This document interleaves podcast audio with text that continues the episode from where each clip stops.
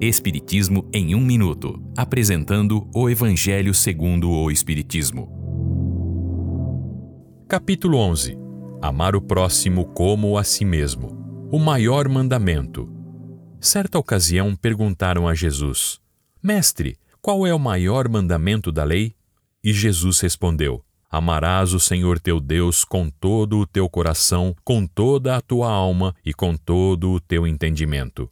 Este é o maior e o primeiro mandamento. E o segundo é: amarás o teu próximo como a ti mesmo. Toda a lei e os profetas estão contidos nestes dois mandamentos. Esta passagem está no Evangelho de Mateus.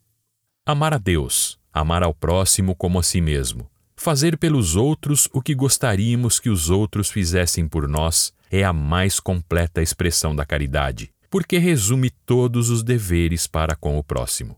A prática dessas máximas tende a destruir o egoísmo. Quando os homens tomarem estas máximas como regra de conduta e como base de suas instituições, compreenderão a verdadeira fraternidade e farão reinar entre eles a paz e a justiça. Não mais haverá ódio e discórdia, mas união, harmonia e bondade entre os homens. Esta é uma livre interpretação. Livro consultado: O Evangelho segundo o Espiritismo, de Allan Kardec, edição 3, em francês. Visite nosso site www.vidaespiritismo.com.br.